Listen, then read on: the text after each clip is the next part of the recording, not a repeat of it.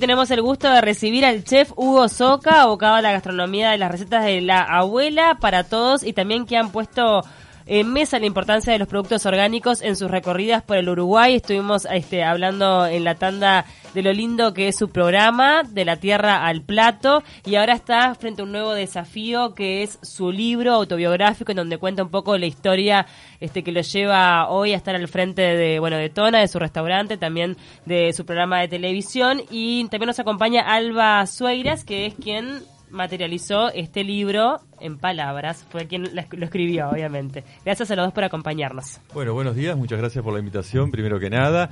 Y bueno, sí, aquí estamos junto con Alba mostrando este, este nuevo niño que ya está disponible en todas las librerías. Y un poco fue eh, este retrato, contar un poco la historia, la historia de, de muchos uruguayos que, que están hoy viviendo en un medio rural, en el interior, y que tienen sueños, que tienen metas y que, bueno, y que se pueden cumplir. ¿Dónde te criaste vos, Hugo? Yo me crié cerca de Pan de Azúcar. ¿Naciste ahí? Eh, nací, sí, en el hospital de Pan de Azúcar, pero a unos Mm. cuantos kilómetros me crié en una zona 100% rural, sin luz eléctrica, hasta los 16 años, Wow. escuela rural, a caballo, con camino de tierra, arroyos crecidos en estas épocas. Y bueno, y un poco eso fue la base de la formación y de lo que hoy cuento, eh, se cuenta en el libro y también en la cadena que tiene todo lo que hago. Bien. Wow, ¿cómo? Claro, por eso que la tierra siempre te tira y Es- está en el nombre del libro, a- a- como en el nombre del programa, Tierra en los pies. Exactamente, ahí les va a contar un poquito Alba a, a qué es- de cómo surge el nombre y todo, que bueno, que fue quien todo lo que yo le iba contando, tipo terapia, lo iba luego ella llevando a, a- a- al lápiz y papel. Sí, bueno, buenos días. Muchas gracias por, por la invitación. Efectivamente, el, el- el- el nombre lo elegimos porque, digamos, hay como una cosa vehicular con la tierra y, y- y, digamos, incluso su familia, la mamá de Hugo, se, se era cultivaba la tierra descalza, con los pies en la tierra. Wow. El papá de Hugo también. Y luego hay un algo que no vamos a contar, pero Hugo tiene un vínculo inicial cuando se, cuando se llena de barro los, los- los pies, que es también interesante dentro de, del libro. Y él, eh, de hecho, toda su historia profesional está ligada a la tierra, ¿no? Eh, incluso el programa del que recién eh, hablábamos, de, de La Tierra al Plato, eh, tiene origen en la tierra y es eh, un homenaje al- a la vida del productor, ¿no? Y a la importancia del productor rural. Bien. Qué importante eso, ¿no? Qué tremendo. Nos preguntamos también en, en tus inicios la importancia que tuvo tu abuela en, en el Día del Abuelo. Eh, vos siempre la estás homenajeando.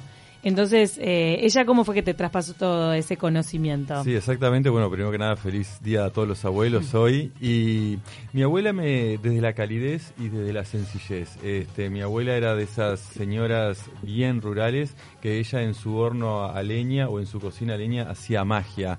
Hacía un bizcochuelo en el horno de, bar, a bar- de barro, por ejemplo, que era increíble. Se y solo, está haciendo agua a la Sí, boca. sí. Solo lo batía con tenedores, o sea, batía Sí, el bizcochuelo con dos tenedores. Eh, esa- esos recuerdos o recetas que me enseñaba, inclusive recetas que eran clásicas de mi abuela, como la torta de la abuela que está en el libro Tierra en los pies. ¿Qué tiene la torta de la abuela? Y tiene, tiene ese sabor como a, a casero, ese sabor a casa y tiene como mm, algo particular que son esos truquitos de abuela que te iba enseñando, que te iba contando. Y era una receta que siempre se hacía en los días festivos, por ejemplo.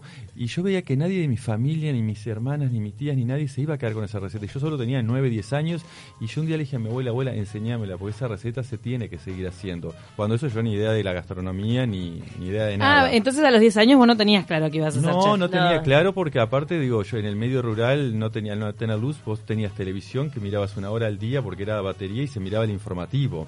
Entonces no estabas en contacto, no yo la primera vez que me senté en una mesa de un restaurante, de una pizzería tenía 14 años. Qué O sea, no sabía del mundo de la gastronomía. ¿Y en qué momentos, bueno, fue que comenzaste a adentrarte un poco en el mundo de la gastronomía? Ahí a los 10 cuando te, que pasó la receta, empezaste a como a agarrarle el gustito a la Ahí sí, después en mi casa de ver a mi madre hacer la pasta, los tallarines, juntar los huevos de pato, de gallina para hacer tortas o lo que fuese, pero el gustito lo empecé a conocer cuando se pone la luz en mi casa, que tenemos electricidad, se compra una tele y empiezo a ver en Canal 4 Utilísima, con Choli Bratiaga. Wow. Ahí empiezo como a tener otro conocimiento. Falleció y a- el año pasado, Exacto, sí. falleció, sí. Y ahí fue como que me empecé a ver que eso era algo que realmente me apasionaba. Pero obviamente que no era lo, lo que te decía la familia por ahí que estudiara, yo iba a estudiar odontología, porque obviamente la gastronomía no era el furor que hay hoy ni nada que ver, y era como que decía, "Y, pero de eso no vas a vivir, no vas a vivir de la cocina. ¿Habías pensado en odontología? Odontología, sí. Mira, ¿y en qué momento, bueno, te, te- no sé si te mudaste a Montevideo y arrancaste a meterte en el mundo de la gastronomía? Arranqué estando en Maldonado, empecé a hacer en la UTU este, los, los cursos, después hice algo de pastelería. Era una época donde no había mucho donde estudiar tampoco, Sí. ¿no? Y después me vine para Montevideo y ahí empecé en eh, algunas escuelas acá y después, bueno, a eso se suman los viajes, que eso está muy bien contado por Alba en el libro Tierra en los pies.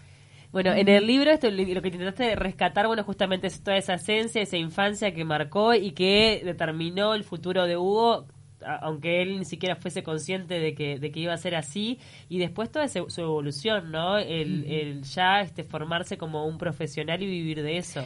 Sí, en realidad eh, eh, el motivo ¿no? de, de, de la- de contar la historia de Hugo a esta altura de la vida, porque es muy joven, Hugo tiene 44 años, digamos que está en el ecuador de, la vida, le queda mucho, mucho por hacer y por dar y por mostrarnos, eh, era contar ese ejemplo o, o tomar ese ejemplo de historia de vida de una persona que crece en el campo, en una familia muy humilde y como co- alguien sin ningún tipo de ayuda eh, se va construyendo a sí mismo y se le va, va labrando un futuro y cumpliendo sus sueños con mucho tesón, mucho trabajo y mucha determinación, ¿no? O sea, buscas inspirar a otros también a través de tus palabras. La idea del, del libro es contar la vida, la historia de, de un chico de campo que se acaba convirtiendo en una persona eh, muy conocida eh, y, y muy laureada en, en el rubro en el rubro que él eligió, que es el gastronómico, que como decíamos antes, en un principio no vio como una profesión, pero que el tiempo y la televisión le mostraron como que había posibilidades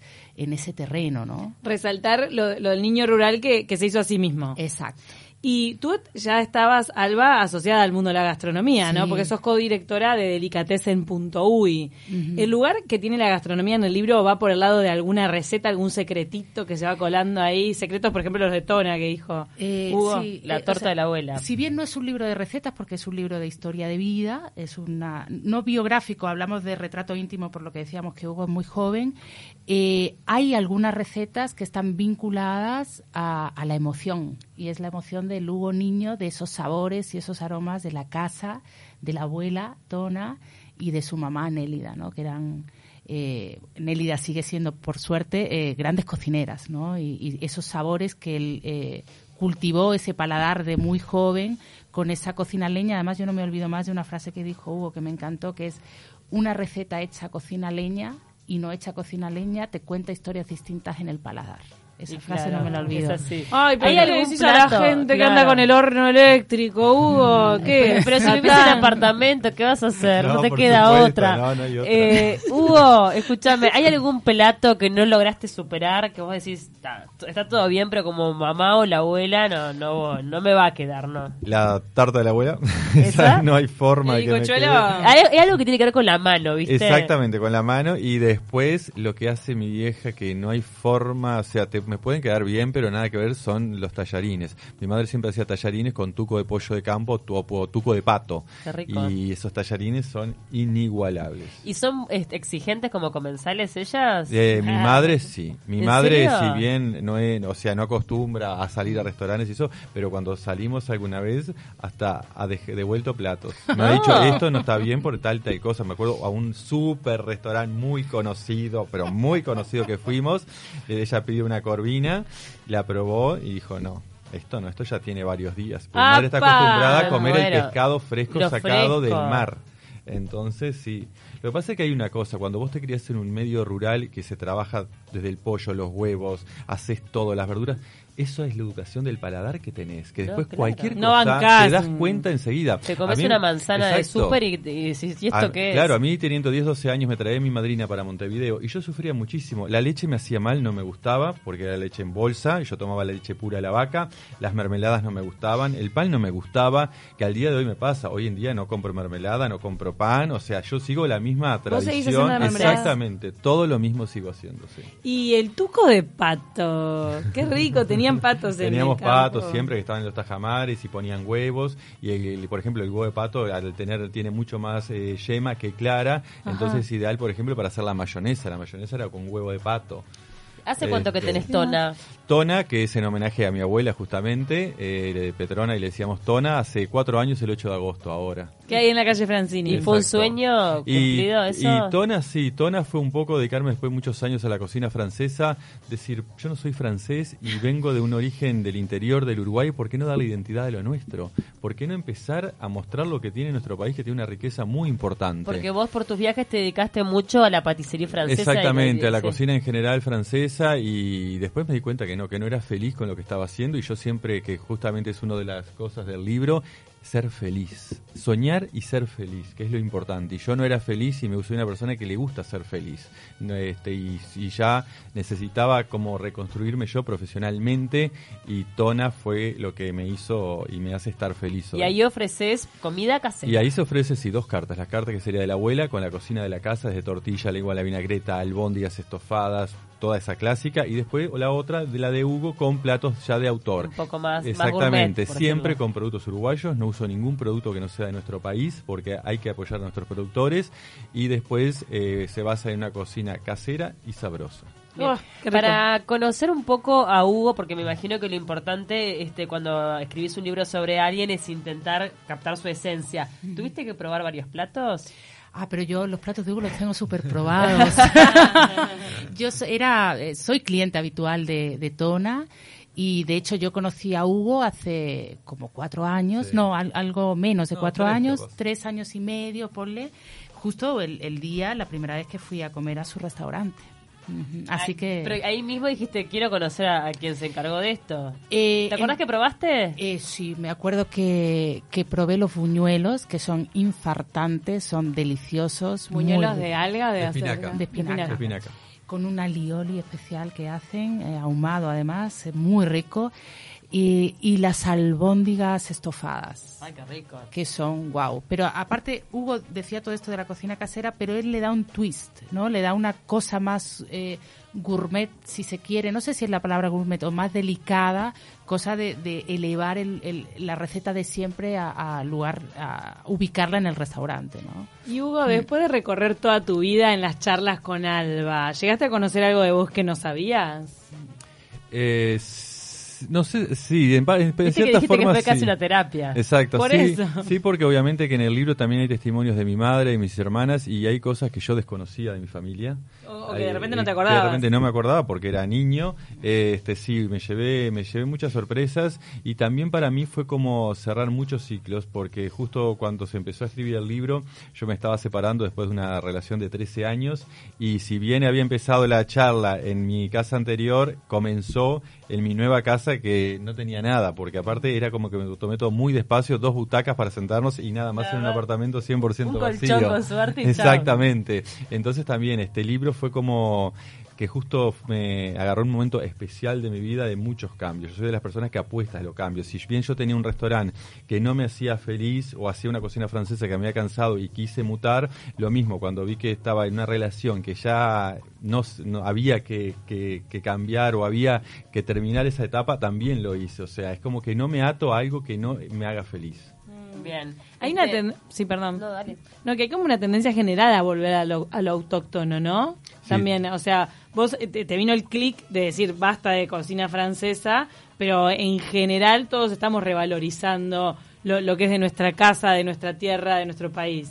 Sí, exactamente. En ese momento, igual cuando yo decido abrir Tona, todo el mundo me decía que era loco. Ah, Que cómo iba a dejar un restaurante que me funcionaba, que andaba bien, uy, cocina francesa, que generalmente está... Que hay en la Alianza. En la Alianza, exactamente. Y, y cuando abrí iba a ser buñuelos y lo clásico, todo el mundo decía, sos loco, ¿quién va a ir a comer buñuelos? ¿Quién va a ir a comer albóndigas? Y así muchos platos más. Y hoy te pasa que en muchos lugares de Montevideo ya ves buñuelos. Sí. Ahora estoy viendo cantidad de lugares que están haciendo albóndigas, por ejemplo. Y, y creo que es lo más rico, la comida de la casa. Porque podés, hablo por perso- eh, eh, opinión personal, puedo comer eh, una vez, dos veces algo de espumas o algo fusionado, pero creo que lo de la casa siempre lo vas a comer. Hugo, ¿tenés algún proyecto de audiovisual? Sabemos que continúas con tu programa de La Tierra del Plato, que se emite en Canal 4, este que ahí también de alguna forma lo que haces es recorrer un poco el interior de- del país, contar historias, rescatar un poco ese origen que, tal vez es similar al que tuviste vos. Sí, exactamente. La Tierra del Plato era un proyecto de 13 programas, íbamos por el tercer año, por suerte, todos los sábados 20.30, y ahora un nuevo proyecto que estamos ya terminando de grabar, se terminó casi, que se llama Criollo, el alma de la cocina uruguaya. Es la primera película documental que se hace en el Uruguay de gastronomía. Hasta el día de hoy no se había hecho un proyecto así, y la verdad que es seguir mostrando la tierra, el país, el producto. ¿De qué trata el documental? Y el documental trata básicamente de mostrar las riquezas que tiene nuestro país. Este es un proyecto que si bien se va, va a haber algunas funciones acá en el cine, pero también es un proyecto que está pensado para Netflix, este porque Ah, hay qué demás. Porque en Netflix hay un montón de productos gastronómicos que se te van los ojos. Sentí los aromas Claro. de lo bien que están hechos. Y pero de Sí. cosas que de repente decís la quiero hacer en casa y no tengo no tengo la materia prima. Está bueno poder rescatar algo uruguayo. Exacto, ¿Qué y sobre todo mostrar que Uruguay no es solo carne y asado, o sea, asado como un corte de la carne, ¿no? Pero Uruguay no es solo carne, tenemos muchos productos, tenemos una pesca increíble, tenemos aceite de oliva, quesos de cabra, quesos de oveja, o sea, el Uruguay tiene un potencial muy grande, lo que pasa que no se difunde eso y no se muestra, y un poco es el trabajo que estamos haciendo con diferentes equipos en diferentes, este en diferentes, como es de la Tierra del Plato, como es Criollo, como son los libros, de mostrar eso. ¿Qué, qué director te va a acompañar? Eh, lo dirige Pablo Banchero y Bien. lo produce Karen Shawet. Sí, Pablo Banchero es- estuvo en el equipo que ganó el Premio Nacional de Artes Visuales. Sí, con, puede ser, sí. Con Cardoso. Sí. Sí. sí, Nos está mandando mensajes para Hugo. Felicitaciones, Hugo. Sin palabras, a pesar de no estar en el campo, elaboramos casi todo y nos quedó muy exigido el paladar. Pan casi no compramos. Mirá a Pau. Pau está en ese camino porque hizo su pan ayer. Ayer hice mi pan, primer pan casero que me quedó bárbaro. Sí, no trajo para convidar. Y mermelada, mermelada de fábrica desterrada, nos dice eh, Susana. Y dice, Hugo, ¿sos de Nueva Carrara? Mira, te quiero chusmear. No, soy ahora no. eh, antes era cerca de Pan de Azúcar, en Colonia Vitoriano Suárez, ruta 93, kilómetro 105. Este, y algo que quiero destacar también es que Alba, ¿hace cuántos? ¿Siete años que estás? Voy a hacer siete años. ¿De Siete de años España sos? Si bien nací en Alicante, me considero del puerto de Santa María de Cádiz, Bien. del Y- sur, que y- es donde me crié. Y quiero destacar que es hoy en día eh, está mostrando mucho que no se mostraba de lo nuestro. Alba por diferentes blogs, escribe en muchos lugares, reseñas en muchos lados y creo que está educando a muchas personas que por ahí eh, les faltaba como saber más de lo nuestro. Qué increíble que una extranjera tenga que venir a Ahí- destacar lo nuestro, Exactamente, ¿no? a eso voy. La riqueza nuestra la tiene que venir a ver alguien que es extranjero, que es lo bueno, pero Claro. que muchas veces no la vean o no lo destaquen la- los mismos protagonistas que hay en nuestro país. claro, Y y es los españoles tienen buen paladar. Claro, no, y en España que se come espectacular, pero es la mirada, como siempre, del de afuera que es como que se da cuenta este, de las maravillas que ofrece Uruguay, ¿no? Sí, sí, de un lado está que, que el que viene de afuera tiene como una mirada más eh, eh, más limpia, desde, no está Objetiva. influenciada por, por otras miradas. También es cierto que, que yo vengo del rubro, o sea, yo he ido derivando a la escritura porque es algo que me apasiona en estos temas, pero son los temas de los, en los que yo estoy formada, ¿no? En el rubro gastronómico, hotelero, en el sector turismo, todo esto. Entonces, eh, es... es lo mío. Entonces, eh, en eso sí que es cierto que, que escribo en, en- hago las reseñas eh, sobre gastronomía en noticias, en la revista Noticias Uruguay, que llevamos eh, un año prácticamente con, con esto, y en Delicatessen, también en Observador, o sea que, que, que sí estoy metida en eso, pero bueno, agradezco el, el destaque de, de Hugo, y, y es importante formar también al comensal. ¿No? Porque está el que viene de la, de la profesión, que obviamente se supone que tiene que tener toda una suerte de conocimientos técnicos en el área, pero al comensal generalmente se le forma a través de los cocineros que, que les enseñan, ¿no? El, cocinero es también eh, tiene una labor didáctica sobre el comensal y los que nos dedicamos, bueno, a escribir sobre estos temas. Pero muchísimas gracias. Bien lindo. Vamos a recorrer entonces también más el blog. Yo ya había entrado en delicatessen.uy, pero mm, divino y gracias a los amigos de noticias que nos mandan siempre la revista. Es verdad. Ah, bueno, Está muy sí. bien hecha. Mm, Bueno, noticias. agradezco. Y Noelia es la que preguntó lo de Nueva Carrara, perdón. Y acá nos están preguntando, creo que está así, Susana, si no me equivoco, eh, si podrías pasar los días y horarios de Tona. Sí, por supuesto, todo está abierto de, ma- de martes a sábados a partir de las 20, 30 horas. Este, y bueno, y ahí lo esperamos con cocina casera en Tona. Tona es mi casa y los recibo a todos ahí siempre, generalmente. Muchísimas gracias, Hugo Soca, por acompañarnos. Éxito con el libro. ¿Está disponible en todas las librerías del país? Sí, Tierran los pies, lo pueden pedir en, cual- en todas las librerías, o si no, obviamente hay muchas páginas en las web que los mandan y los distribuyen por todo el país. Es un libro a un precio muy accesible, 590 pesos, y creo que puede estimular o ayudar a muchas personas a veces que ah, tienen que tomar ciertas decisiones y yo cuento cómo tomé muchas decisiones en mi vida en lo personal y bueno, me he recibido mensajes de, de- de personas que les ha por lo menos dado un impulso. Qué lindo. Y Sí. gracias a Alba Sueiras, la escritora También. del libro, la edita Planeta. Bueno, y éxito. Vamos a estar esperando ese documental en Netflix. Sí, por supuesto, y cualquier consulta Ah. que quieran hacer, a mí o a Alba, a través de nuestras redes, Instagram, Facebook, nos pueden contactar, contactar y ahí respondemos todo.